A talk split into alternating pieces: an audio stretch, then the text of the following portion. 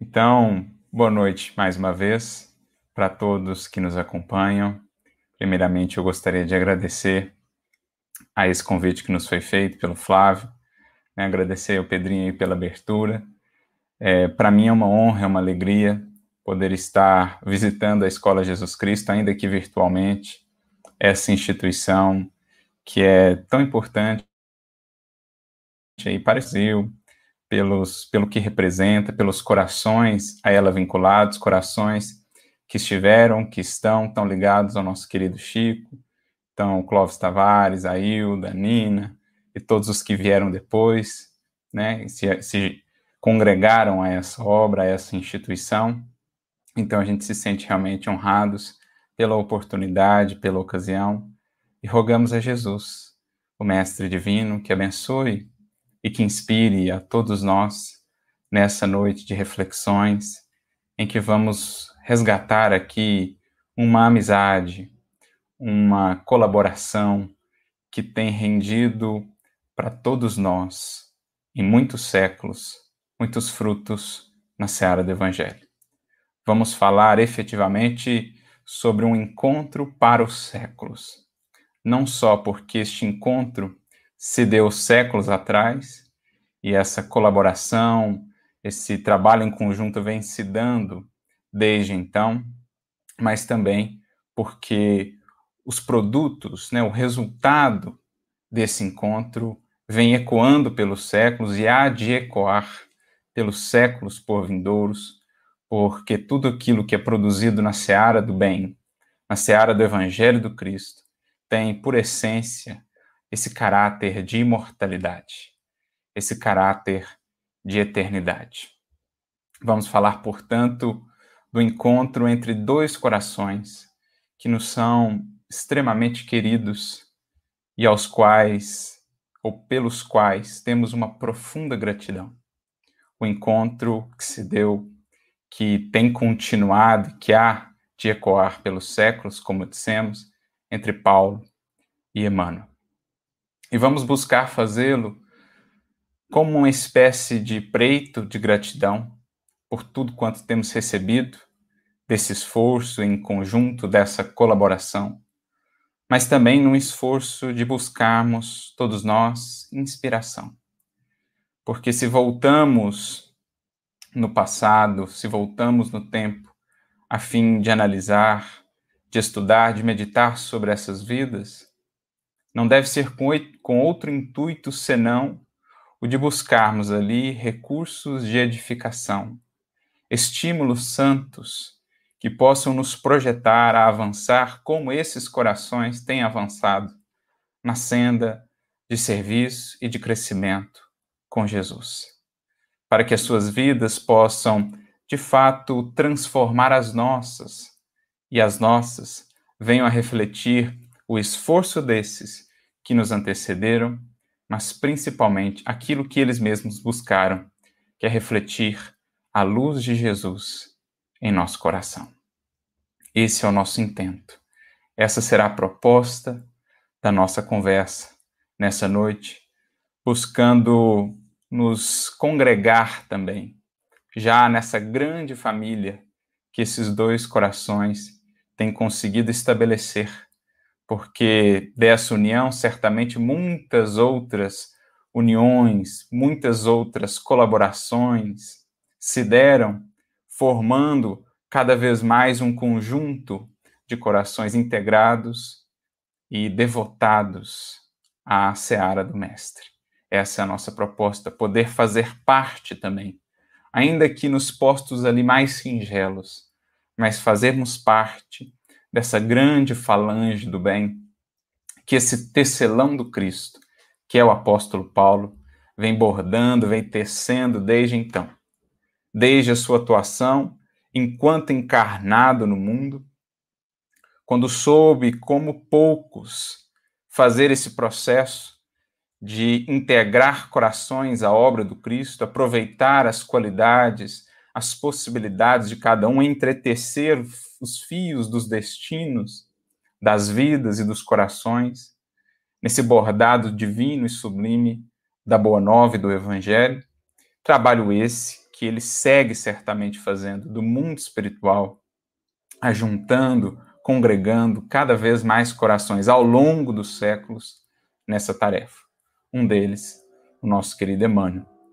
E o fazemos nessa data, nessa possibilidade que aqui estamos tendo, justamente pela proximidade da data de 8 de julho, que é uma data muito marcante porque, especialmente nesse ano de 2021, completam-se 80 anos de um dos frutos mais preciosos desse encontro, dessa colaboração entre esses dois corações.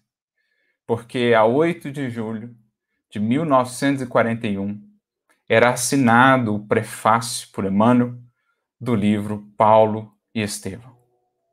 Essa obra magna da literatura espírita, essa obra que é realmente um patrimônio da humanidade, que há de seguir séculos afora, cantando, ecoando, exaltando as belezas, as grandezas do cristianismo nascente dos seus representantes, daqueles que deram-se por inteiro, daqueles que deram tudo de si mesmos pela causa do Evangelho de Jesus.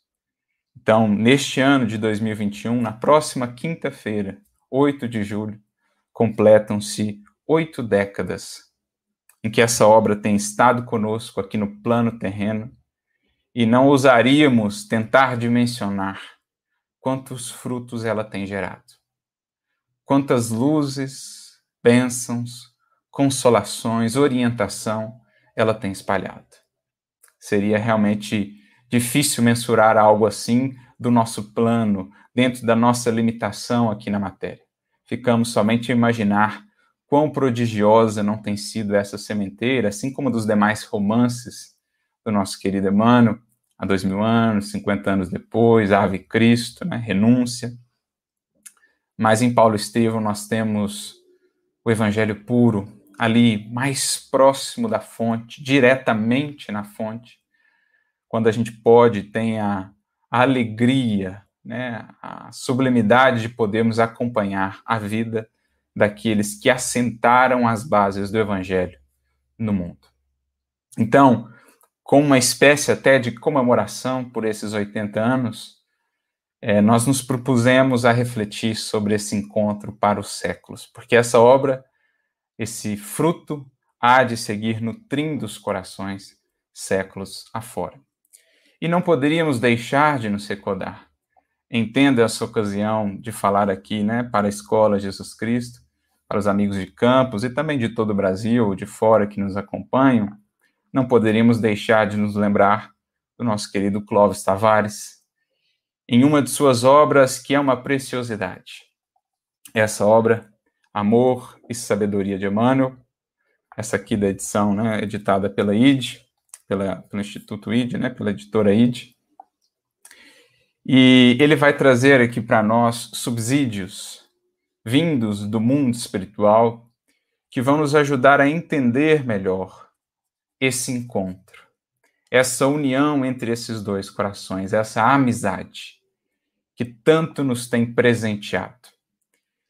No capítulo 4, especialmente, nós temos o seguinte título: Emmanuel e o apóstolo Paulo. Uma mensagem inédita. E essa mensagem que o Clóvis compartilha aqui conosco é simplesmente uma pérola do mais alto valor que nos foi proporcionada pelo querido Emmanuel. Uma pérola extraída ali do escrínio do seu próprio coração, dos tesouros mais sagrados do seu coração, uma lembrança sua, uma memória sua, que nos elucida melhor quais são esses laços que o prendem assim tão proximamente ao apóstolo Paulo. Porque qualquer um de nós que vai estudando a obra de Emmanuel, não só pelo Paulo Estevão, mas os seus comentários, por exemplo, ao Novo Testamento, logo a gente vai percebendo pelas palavras, pela vibração associada né, em cada comentário, nas referências que ele faz ao apóstolo Paulo, a gente vai logo percebendo o carinho que ele tem por esse apóstolo. Boa parte das mensagens suas de comentários ao Novo, ao Novo Testamento serão comentários das epístolas paulinas. Então, ele se dedicou profundamente a esse estudo e a gente percebe o carinho, a gente percebe, é, digamos assim, a, a proximidade, o vínculo mesmo que ele tem com o apóstolo, com as suas cartas, com a sua história. Então a gente ficava a pensar de onde vem esse vínculo, o que mais há aí por detrás disso, qual é essa história? Como alguém consegue traduzir numa obra como Paulo Estevam de maneira tão bela a vida desse personagem, bem como daquelas outras vidas que estiveram ali junto dele, naqueles cenários inesquecíveis do cristianismo primitivo, mas como alguém consegue traduzir aquilo de maneira tão bela, tão tocante, se não há ali um profundo amor por essa personagem? Porque é assim, quando a gente ama sobre o que a gente fala, ou quem, é, sobre quem a gente fala, quando a gente ama alguma coisa, alguém, isso se traduz na nossa maneira de se referir a esse alguém, se traduz na vivacidade, na vibração, na própria emoção que as nossas palavras, sejam elas faladas ou escritas, carregam. E é isso que a gente vai percebendo nos escritos de Emmanuel, especialmente com relação ao apóstolo Paulo. Então a gente meio que inferia que existia algo mais por detrás, que existia realmente um vínculo ali profundo sobre o qual talvez não tivéssemos tantas informações mais expressas, mas já inferíamos isso. Nesta mensagem, quando foi lançada, né, a época inédita, então, Clóvis Tavares nos propicia é, entender realmente o que, o que está por trás disso. Né? Aonde é, se encontra o nascedouro, a gênese desse vínculo, é, dessa proximidade, a que tempo remonta essa amizade. Então, é uma mensagem muito interessante né, que Emmanuel é, psicografa em 13 de março de 1940. Então, só lembrando, né, o prefácio do livro Paulo Estevam foi assinado em 8 de julho de 1941. Então, muito, prova muito provavelmente, essa mensagem aqui de Emmanuel foi trazida nesse contexto de psicografia da obra Paulo Estevam, né, que demandou aí um certo tempo do nosso querido Chico. É, certamente antes disso, inclusive, houve uma preparação, antes dos romances, Emmanuel meio que preparava o Chico para que ele pudesse estar mais afinado para a escrita de cada um dos romances, inclusive com processos de resgatar algumas lembranças, com algumas viagens espirituais, digamos assim, né, nos, nos desdobramentos, para que ele pudesse acessar algumas imagens, algumas informações. Então, muito provavelmente é nesse contexto, aqui em março de 1940, que o Emmanuel traz essa mensagem que explica melhor esse vínculo do seu coração com o coração do apóstolo Paulo. E ele inicia a mensagem dizendo o seguinte: lede as cartas de Paulo e meditai. Então, o título, né, o início da mensagem já é aí um, um convite, mais do que um convite, um chamado, né? Está até aqui no imperativo, no sentido é, é, de valorizar realmente, de destacar a importância disso, especialmente com as chaves que nós temos na doutrina espírita o quanto nós podemos extrair desses tesouros, muitas vezes ainda inexplorados, que ali estão nas cartas do apóstolo Paulo, como Emmanuel mesmo dirá no livro Paulo Estevão, cartas procedentes da esfera espiritual do próprio Cristo, intermediadas ali no mundo espiritual por Estevão e por Paulo e os seus colaboradores, que as recebiam, né, essas inspirações aqui no plano físico. Então, essas cartas imortais guardam filões preciosíssimos, imensos tesouros, ocultos ainda por debaixo ali dos véus da letra. Cartas que foram muito comentadas ao longo dos séculos, mas para as quais muitas vezes faltavam ainda algumas chaves fundamentais de entendimento que o Espiritismo vem nos proporcionar. Aliás, há até um artigo muito interessante na Revista Espírita chamado São Paulo, precursor do Espiritismo, pelo espírito François Nicolas Madeleine. Kardec acrescenta, inclusive tece alguns comentários, próprio Kardec, em que o espírito e Kardec falam como Paulo adiantou muitos conceitos que mais tarde o espiritismo tornaria claros e que agora, com a chave espírita, nós podemos nos debruçar então sobre esses textos e certamente encontrar ali universos ainda inexplorados, né? Orientações, inspirações, luzes que realmente não podemos desprezar. Por isso ele inicia essa orientação, essa mensagem sua dizendo: lede as cartas de Paulo e meditai. Como a dizer também que é preciso renovar uma experiência que talvez temos tido secularmente com o Evangelho, de até lê-lo, conhecê-lo muito bem, muitas vezes, em outras expressões ou vivências religiosas que temos tido ao longo das várias encarnações, mas talvez não temos meditado o suficiente sobre o Evangelho. Talvez não tenhamos digerido como seria necessário, seria de se esperar, esse pão divino que desce do céu e que dá vida ao mundo, como está lá no Evangelho de João. Então, meditar no sentido de realmente aclimatar essas luzes em nosso mundo interior. No sentido de realmente proporcionar às sementes de vida eterna um solo propício para que possam florescer e frutificar. E aí ele segue descrevendo a personalidade do apóstolo Paulo, né, o convertido de Damasco, foi o agricultor humano que conseguiu aclimatar a flor divina do evangelho sobre o mundo. É muito bela essa descrição que ele faz do apóstolo, mas não vamos ler aqui a mensagem inteira, apenas uma parte que mais nos interessa aqui hoje, quando ele fala então da sua experiência pessoal naqueles tempos com o apóstolo Paulo porque é preciso, recordemos, foram contemporâneos. Emmanuel estava encarnado aquele tempo, como vemos pelo seu, por outro romance, né, também magnífico, há dois mil anos. Lá estava ele, como senador romano, Publio Lentulus. E então Emmanuel diz: Conheci-o em Roma, nos seus dias de trabalho mais rude e de provações mais acerbas. Aqui está a informação que talvez imaginássemos. Será que eles se encontraram? Será que realmente, assim como ele encontrou o próprio mestre, né, Publio Lentulus, será que ele também chegou a encontrar o apóstolo Paulo? Aqui está a afirmação, então, vinda dele próprio. Conheci-o em Roma, nos seus dias de trabalho mais rude e de provações mais acerbas.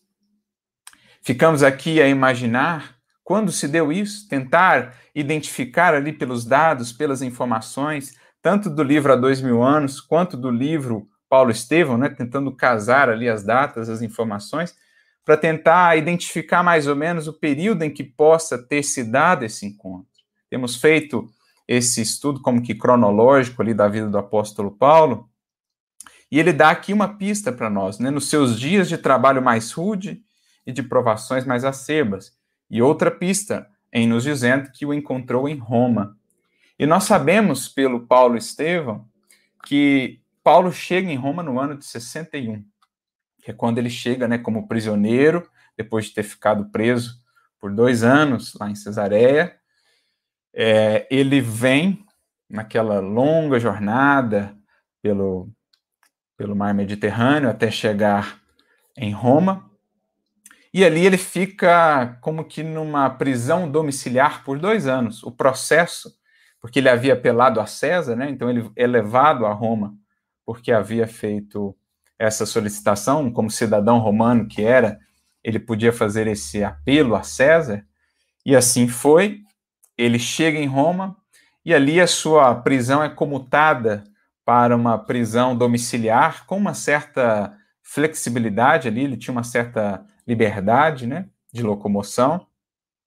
Mas ele fazia questão, por exemplo, de tomar as refeições lá no cárcere, e foi um período muito profícuo da sua pregação, da sua sementeira. Muitos dos guardas, muitos dos prisioneiros ali acabaram se tornando cristãos. Um deles, Onésimo, por exemplo, que era escravo de Filemon. É, e Paulo, é, digamos assim, intermedia ali, né, a, intermedia ali a, a aproximação entre eles, a reaproximação entre eles, faz deles realmente grandes amigos, inclusive temos a epístola a Filemon, né, em que ele fala de Onésimo, ele conheceu Onésimo durante esse período, é, o seu processo ficou meio que parado ali nos tribunais romanos, e somente em 63, então, se tem um desfecho em que ele é realmente libertado, depois ele tem a viagem para a Espanha, que era também um sonho antigo, assim como a ida a Roma, fica lá um tempo e retorna depois para Roma a pedido de Pedro, quando da prisão de João Evangelista. Ele volta para auxiliar Pedro e os demais para que pudessem ali tentar a libertação de João, e de fato conseguem. Então ele volta para uh, para Roma, vindo da Espanha, é, em maio e chega em Roma por volta de junho de 64. Né? Já em agosto, os processos de perseguição ficam mais intensos, lembrando que em julho de 64 nós temos um incêndio em Roma, ocasionado por Nero, e é já o último período da vida de Paulo, muito provavelmente ele foi martirizado ao final do ano 64 ou início do ano 65, né, quando ele escreve ali a sua última epístola, nesse período, a segunda epístola a Timóteo.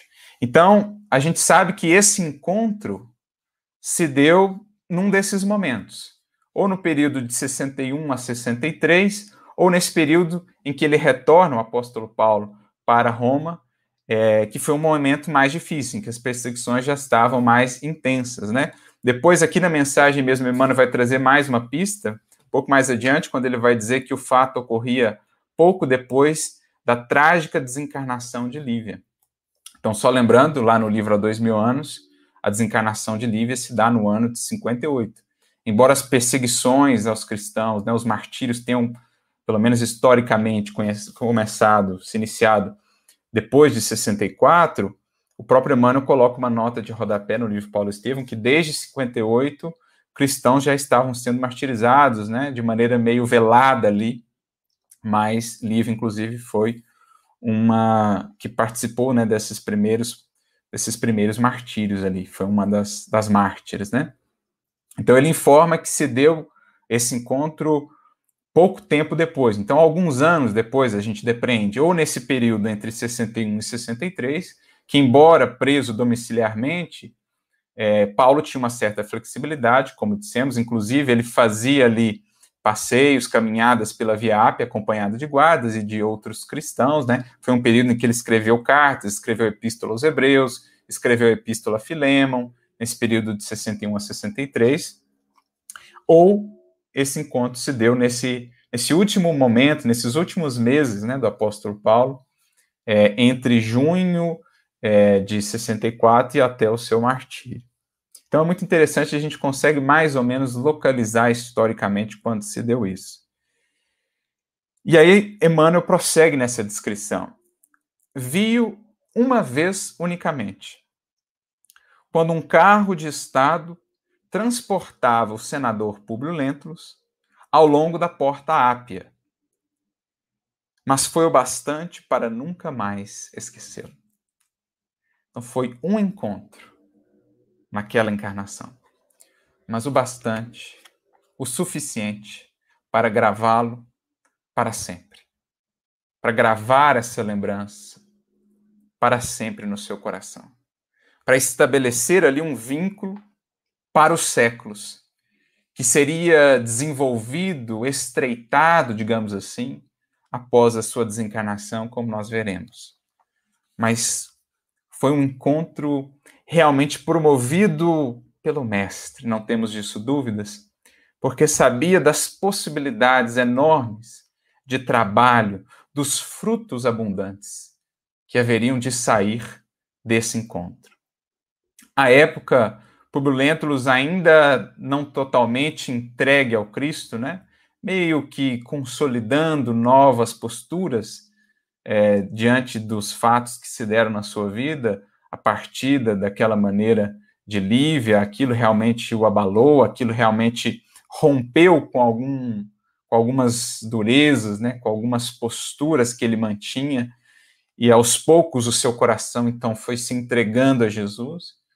E ali, a partir desse encontro, mais um impulso certamente se deu para que ele pudesse avançar nessa jornada da sua conversão pessoal e depois da sua consagração total a Jesus e ao Evangelho.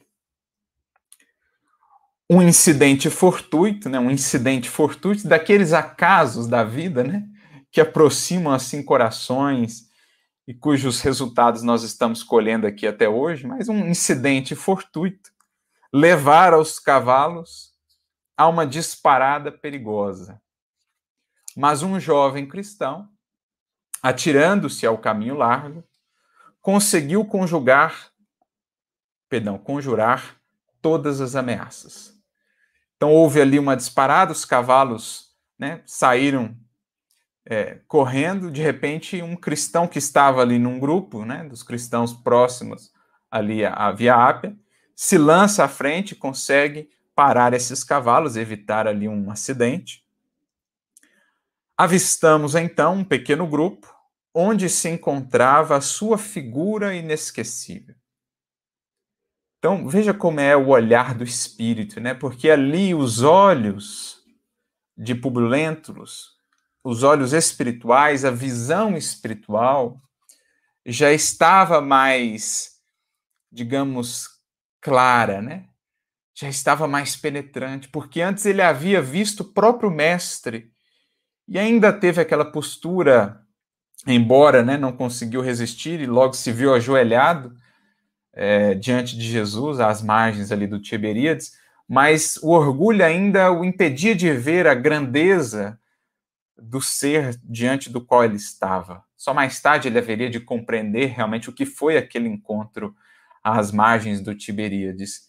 Mas no caso aqui de Paulo, ele já conseguiu visualizar alguém, uma personalidade, um espírito marcante. Porque era a visão espiritual dele que começava a se abrir, as escamas começavam a cair, assim como um dia haviam caído também dos olhos de Saulo ou de Paulo, as escamas do, dos olhos de Publio Lentulus já começavam a cair. Então ele gravou aquela figura inesquecível. Ele reparou naquela figura inesquecível.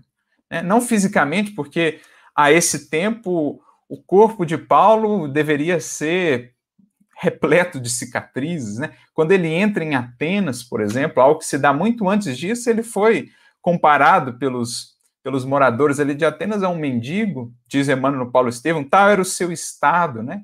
todo marcado de cicatrizes, a pele né, toda marcada pelo sol e a barba espessa, enfim, aquela aparência física assim que se chamava atenção, não era atenção no sentido de, de beleza e tal, mas é, era algo mais que chamava atenção.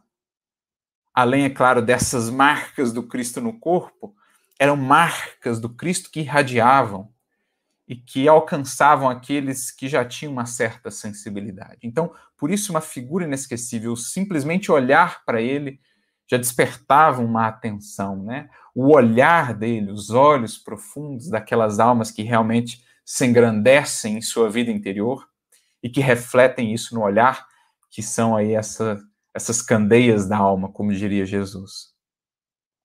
Trocamos algumas palavras que me deram a conhecer a sua inteireza de caráter e a grandeza de sua fé. Algumas palavras. O que é o cristão legítimo, né? O que é o vaso que transporta a linfa pura do Evangelho? Algumas palavras marcam para sempre. Algumas palavras conseguem transpor, né, conseguem é, transmitir a um outro coração toda uma inteireza de vivência do Evangelho. Poucas palavras que dizem tanto. Essa é a característica do coração realmente entregue a Jesus. Não precisam falar tanto, porque já dizia Jesus a Tadeu, isso está no Boa Nova, capítulo 7, né? A luz ilumina, dispensando longos discursos. É o caso aqui, temos a certeza. Então, algumas poucas palavras foram suficientes para que Publio Lentulus pudesse vislumbrar um retrato moral daquele espírito, daquele coração, a grandeza daquela fé, né? Na vibração das palavras, na sinceridade, na, na coerência que elas irradiavam ali, uma coerência que dá essa inteireza do ser, a, a inteireza da vivência cristã, quando se alinham, se harmonizam num todo coerente, harmônico, o sentir, o pensar, o falar e o viver. É isso que realmente dá a força e eloquência das grandes almas, dos grandes apóstolos, missionários e missionárias do Cristo em todos os tempos. É aí que está o seu poder. Né? Paulo mesmo diria em uma de suas cartas, porque o reino de Deus não consiste em palavras, mas em poder. Um poder que irradia, um dínamo, uma força que irradia, contagia, conquista, cativa. O fato ocorria pouco depois da trágica desencarnação de Lívia, e eu trazia o espírito atormentado. Então, como a gente já comentou aqui, alguns anos depois, porque em 58 se dá o desencarne de Lívia no circo, e Paulo chega pela primeira vez a Roma em 61. Fica ali de 61 a 63, como mencionamos, depois fica um tempo na Espanha e retorna já para o último período da sua vida ali em Roma. Então foi em algum desses momentos. As palavras de Paulo eram firmes e consoladoras. Isso é bonito, né? Porque isso aqui lembra o próprio mestre. Porque é atributo das grandes almas conseguir digamos, aliar de maneira harmoniosa firmeza e ternura. Firmeza e ternura. Verdade e consolação, né? ou verdade e amor. Jesus conseguia fazê-lo. Conseguia trazer aquele ar né, de aquela austeridade, aquela autoridade moral mas sem perder a compaixão, a ternura, a brandura. Essa é uma mistura muito difícil, né? É uma equação muito difícil de, de, de fazer aí. Né? São variáveis difíceis de equacionar. É uma mistura delicada de se encontrar aí a justa medida entre firmeza e consolação, entre verdade e amor. Jesus é para nós o protótipo, ou melhor, é o arquétipo perfeito disso. E Paulo, que buscava refletir, que buscava fazer com que de fato o Cristo vivesse e operasse nele, né? Já não sou mais eu quem vive, mas o Cristo que vive em mim, conseguia equacionar essas duas coisas. São as almas que a autoridade moral que apresentam, essa firmeza, né, os esclarecimentos que são necessários, o compromisso com a verdade, conseguem aliar o consolo, a ternura, a indulgência, a compaixão. Então, ele diz que as palavras eram firmes e consoladoras. O grande convertido não conhecia a úlcera que me sangrava no coração. Então, um momento de profunda dor ainda para Publio Lentulus. Ainda estava trabalhando internamente, né? Tudo que ele viveu com aqueles acontecimentos. Ele ainda estava cicatrizando tratando internamente essas feridas, essas desilusões, né? a queda do seu orgulho, da sua pretensão, da sua ingratidão, né? da sua dureza ali para com Lívia ao longo de 25 anos. Né? Todavia, as suas expressões indiretas foram imediatamente ao fundo de minha alma, provocando um dilúvio de emoções e de esclarecimentos. Esse é o poder daqueles que vão se tornando palavras vivas do Evangelho. Aqueles que trazem consigo as chaves de todos os corações: a chave do amor, a chave da humildade, a chave do bem. As chaves que abrem as portas mais cerradas, que ultrapassam as muralhas mais fechadas. Essas chaves que permitem acessar o íntimo dos corações e ali plantar as sementes divinas do Evangelho. Essas palavras penetraram, né, porque o apóstolo Paulo mesmo definiria uh, a palavra divina, né, a palavra de Deus, como uma espada de dois gumes, mais penetrante do que uma espada de dois gumes. Aquela que vai lá no cerne, aquela que, que nos penetra, que vence as barreiras e que chega no mais íntimo, tocando aqueles pontos nevrálgicos do nosso sentimento. Então, aquele que se faz verbo vivo do Criador, verbo vivo do Cristo, tem esse poder de penetrar outras almas, de vencer resistências sem qualquer imposição, mas de vencer ali pela força do amor. Barreiras, durezas, muralhas, paredes, portas cerradas, para poder resgatar. Então, tocou lá no fundo e provocou um dilúvio de emoções. Ajudou ele a colocar para fora o que é converter aquilo, começar pelo menos a converter aquilo numa fonte de água viva a jorrar para a eternidade. Como disse Jesus à mulher samaritana: quem beber da água que eu lhe der, o seu coração se tornará uma fonte de água viva a jorrar para a eternidade. É o que o coração de Publio Lentulus haveria de se tornar. O que o coração de Paulo havia se tornado naquele deserto de Damasco, que existia também dentro do seu coração, um oásis havia surgido. Uma fonte havia brotado, a fonte do amor com Cristo, pelo Cristo, para o Cristo. E assim também Publio Lentulus haveria de passar pelo processo. Então ele fecha aqui esse relato né, do, do seu encontro e conclui a mensagem dizendo que luzeiro da fé viva, Paulo não pode ser olvidado em tempo algum. Seu vulto humano é o de todo homem sincero que se toque do amor divino pelo Cordeiro de Deus. Lede-o sempre e não vos arrependereis. Então aqui nós temos o registro histórico, né, na narrativa daquele que viveu a experiência, daquele mesmo que teve esse encontro, ele compartilha conosco essa pérola, certamente do seu coração, essa memória que lhe deve ser muito cara e guardada ali nos, nos recantos mais sagrados né, do seu mundo interior. Mas não somente isso não foi somente ali que se deu esse encontro. Ali nós temos um primeiro momento, mas, como dissemos, é um encontro a ecoar para os séculos. É um processo que se inicia ali, é um laço que se estabelece ali e que haveria de se estreitar mais tarde no mundo espiritual. Porque nos chega aí mais uma contribuição né, vinda da espiritualidade que nos ajuda a entender melhor a história dessa amizade dessa colaboração. Desta vez, uma mensagem do nosso querido Neio Lúcio, o mesmo Neio Lúcio, né, do livro 50 anos depois. Mensagem que Clóvis Tavares também insere neste mesmo capítulo do livro Amor e Sabedoria de Emmanuel, no final deste capítulo 4.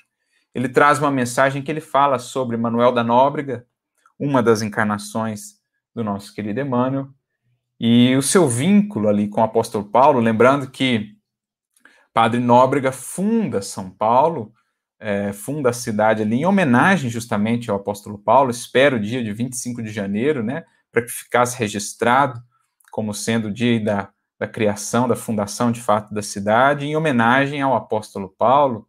E nós temos inclusive uma informação muito interessante que foi dada pelo próprio Chico quando foi receber o título de cidadão paulistano, né, num, num evento ali que se deu no Pacaembu, no estádio do Pacaembu, no, no estádio do Pacaembu, no dia 19 de maio de 1973, o Chico relata algo que certamente Emmanuel compartilhou com ele, que Padre Nóbrega teve uma experiência espiritual, né, E o apóstolo Paulo lhe apareceu, dizendo, apontando né, aquelas campinas ali, aquele, aquele planalto, dizendo a ele para que fundasse no planalto piratiningano uma cidade que fosse edificada sobre os pilares fundamentais do cristianismo: amor e fé, trabalho e instrução.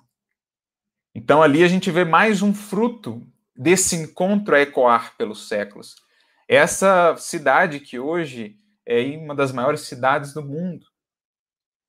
Essa cidade é também um fruto dessa amizade né, e todo o progresso que ela representa, todo, todos os corações que por ali já passaram, todas as contribuições, toda a história que é muito interessante, é muito bela, é também o, tem o, seu nascedouro a partir dessa amizade, a partir desse encontro, né, cujo primeiro momento, o primeiro marco se deu lá séculos atrás, às margens da Via Ápia, lá na cidade de Roma. Então, o Neo Lúcio, nessa mensagem, está falando dessa amizade, desse carinho né, de Emmanuel, padre Nóbrega, pelo apóstolo Paulo, que o levou a fazer essa escolha, né, quanto ao nome da cidade, e aí, em determinado momento, ele traz mais algumas informações. Agora, dos bastidores é, do mundo espiritual ali, dessa relação, dessa amizade. Ele diz assim: pelo amor profundo, devotado por ele, né, Padre Nóbrega ou Emmanuel, a inesquecível figura de Paulo, então um amor profundo, uma gratidão profunda, poderá você concluir das razões que o levaram ou que levaram o esforçado jesuíta a dar o nome do grande apóstolo à cidade que lhe mereceu especiais cuidados no lançamento, a ponto de esperar o aniversário da conversão do doutor de Tarso, como falamos, é a data de 25 de janeiro, que foi convencionada, né?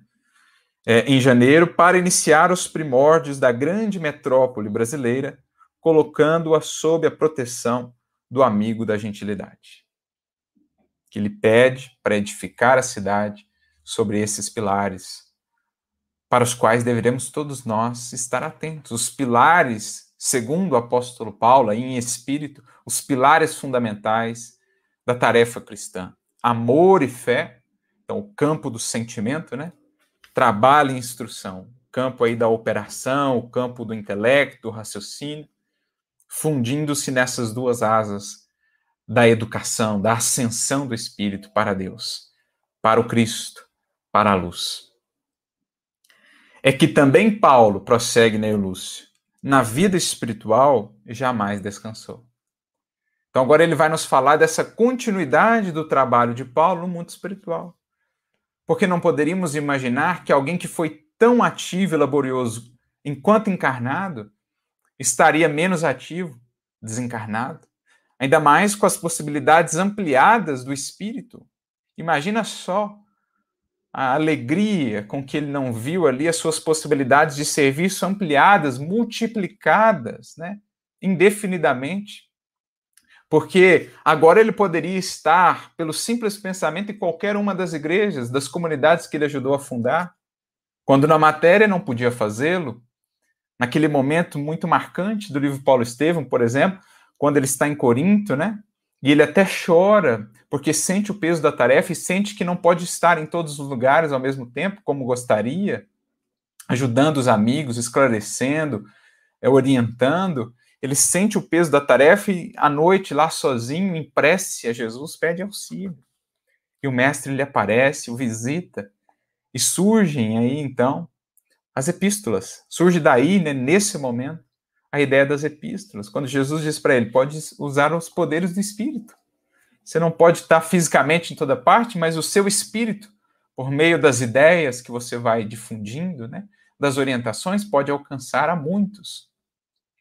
Assim nascem as epístolas, né, acompanhando aí ou como como saída para as limitações da matéria, mas os poderes do espírito para o espírito desencarnado, ainda mais para um espírito da estirpe de Paulo, ah, essas possibilidades são vastas, tremendas.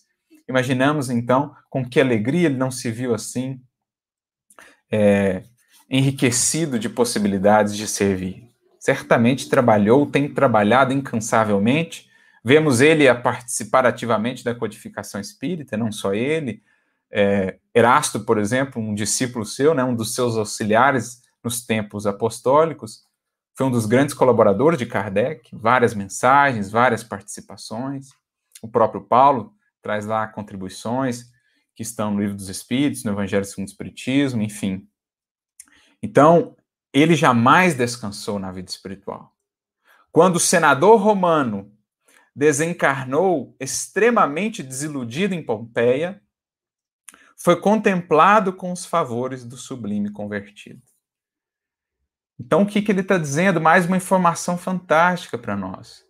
Que essa amizade, esse encontro, essa união prosseguiu após a desencarnação no mundo espiritual após a desencarnação de Publio Lentulus em 79 em Pompeia, ele foi como que acolhido espiritualmente pelo apóstolo Paulo, se tornou ali um pupilo, um tutelado de Paulo, que o tem amparado e orientado em suas atividades desde então, nos seus processos de regeneração, de transformação à luz do evangelho. Já vemos um Emmanuel, né, um espírito completamente transformado 50 anos depois, na próxima obra, no próximo romance, na figura de Nestório sob o beneplácito, sob o Antis, que o acolhe.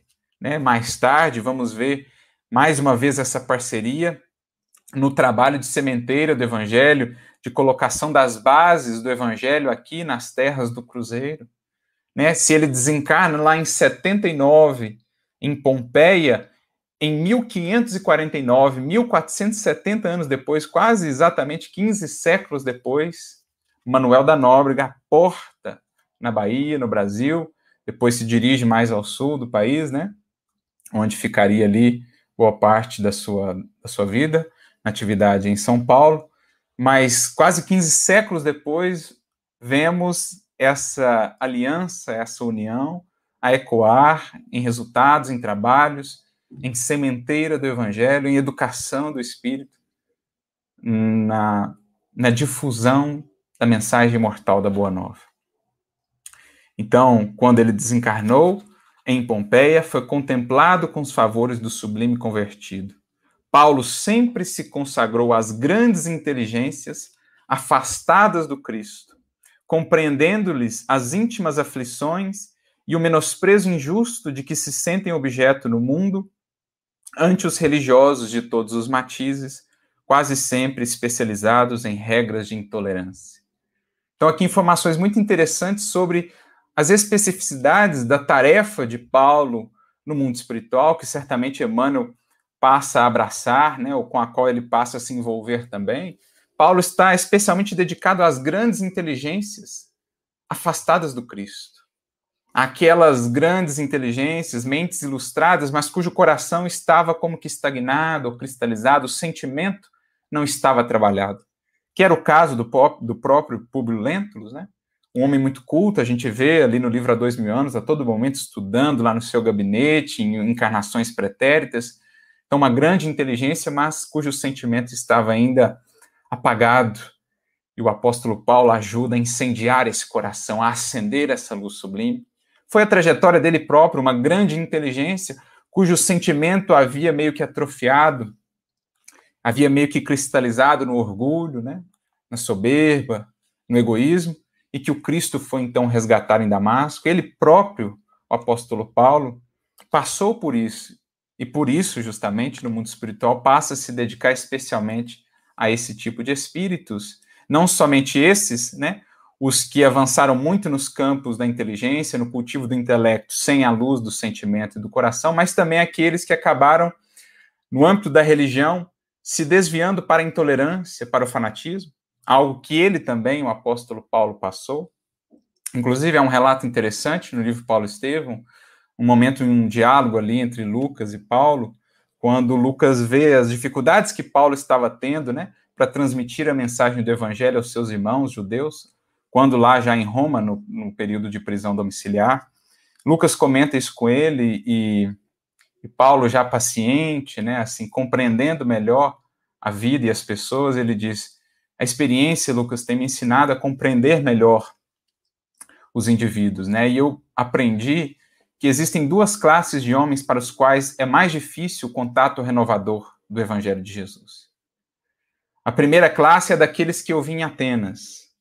Então, aqueles que avançaram muito no campo da ciência, do intelecto, mas que congelaram o sentimento. Então, Atenas era aquela frieza do mármore, né? Muito brilho, muita filosofia, muito raciocínio, mas o sentimento ainda indiferente, frio, estéril o coração. Essa era a primeira classe para a qual era mais difícil. E a segunda classe, Lucas, é a dos que eu tenho visto aqui nos meus irmãos de raça, especialmente esses que descambam mais para essa intolerância, para essa rigidez, para esse formalismo religioso que se preocupa tanto com detalhes, com aspectos exteriores, né? que não compreendem a fé, a religião sem as lutas religiosas, sem o sectarismo, então, aqueles que descambam para o fanatismo. Essa é a segunda classe mais difícil. E a quais classes, então, ele vai se dedicar no mundo espiritual? Justamente essas duas.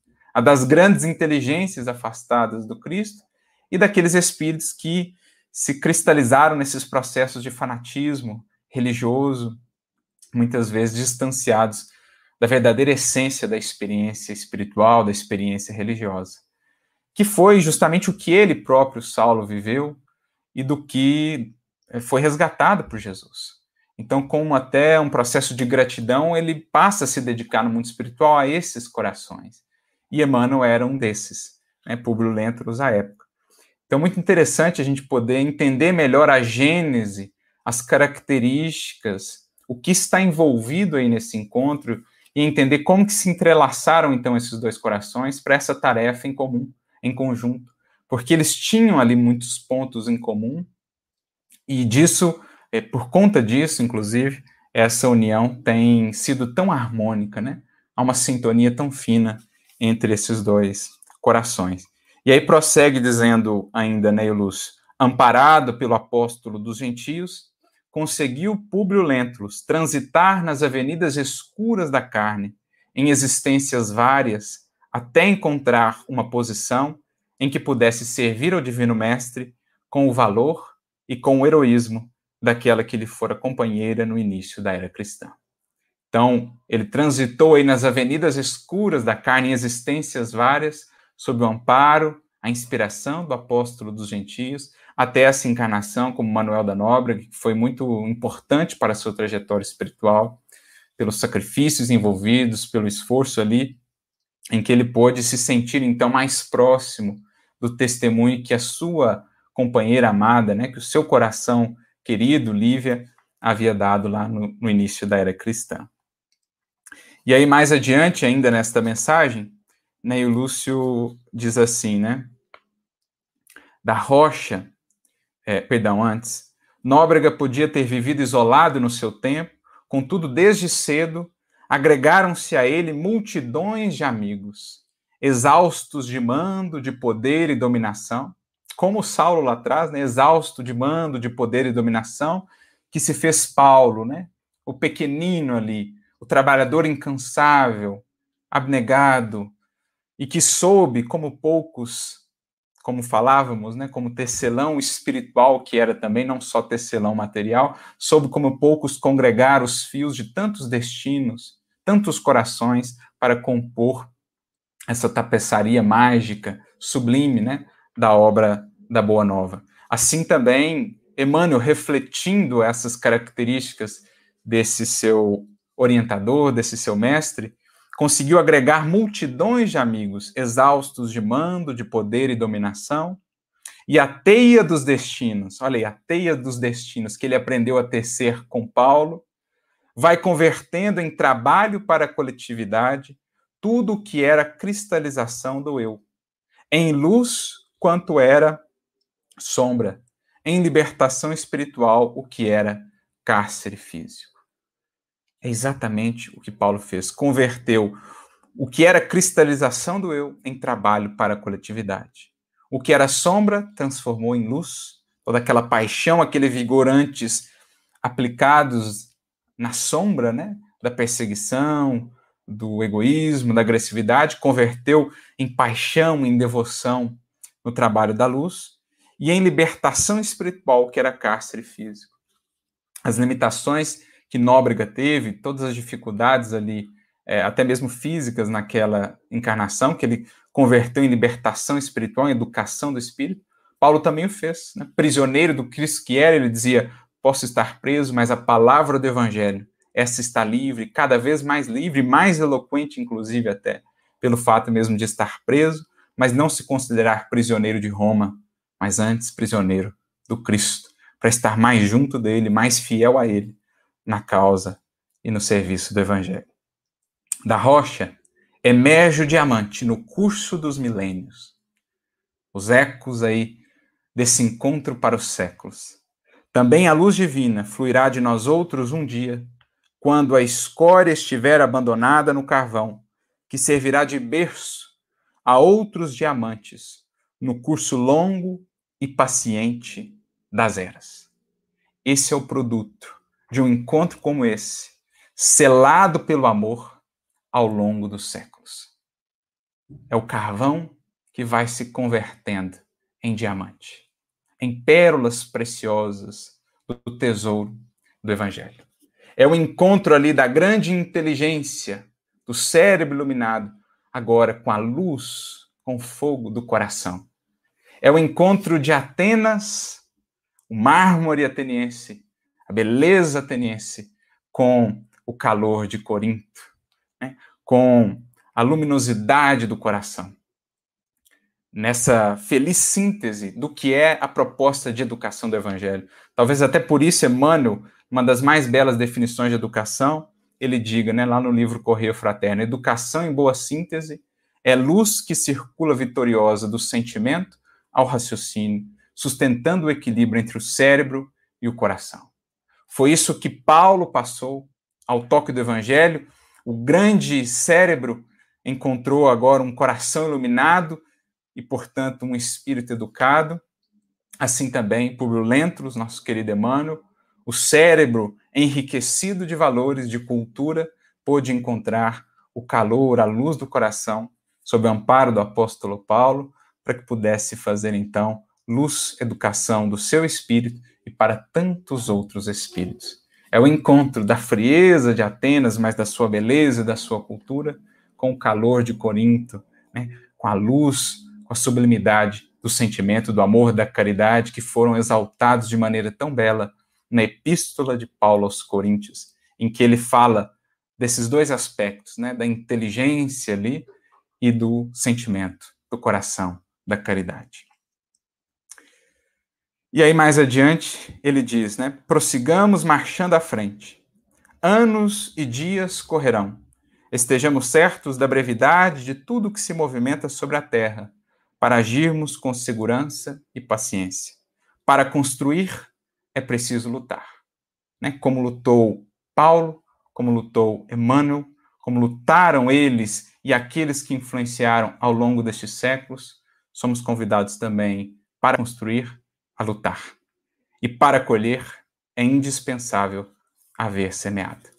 E as sementes que Paulo um dia semeou naquelas poucas palavras no coração de Publio os frutos nós estamos a colher aqui ainda hoje, não só por conta dessa obra magnífica que é Paulo Estevão, da qual nos recordamos aqui, próximos, né, a essa data tão marcante, mas especialmente pela vida de Emmanuel, pela vida de Chico Xavier e de tantos outros que receberam esse toque sublime do grande convertido, do, do tecelão do Cristo, que é o apóstolo Paulo que possamos nós também, amigos, encontrar esses dois corações para poder partilhar com eles, séculos afora, da glória de encontrar Jesus a viver cada vez mais profundamente conosco e em nós. Que essa união, que essa amizade possa nos inspirar e que tenhamos a alegria, um dia a honra de poder também participar dessa grande família espiritual, dessa grande caravana daqueles que dizem no mais íntimo do coração e para todo sempre, para todos os séculos, Ave Cristo. Que Jesus, Paulo e Emmanuel nos inspirem sempre. Paz e bem.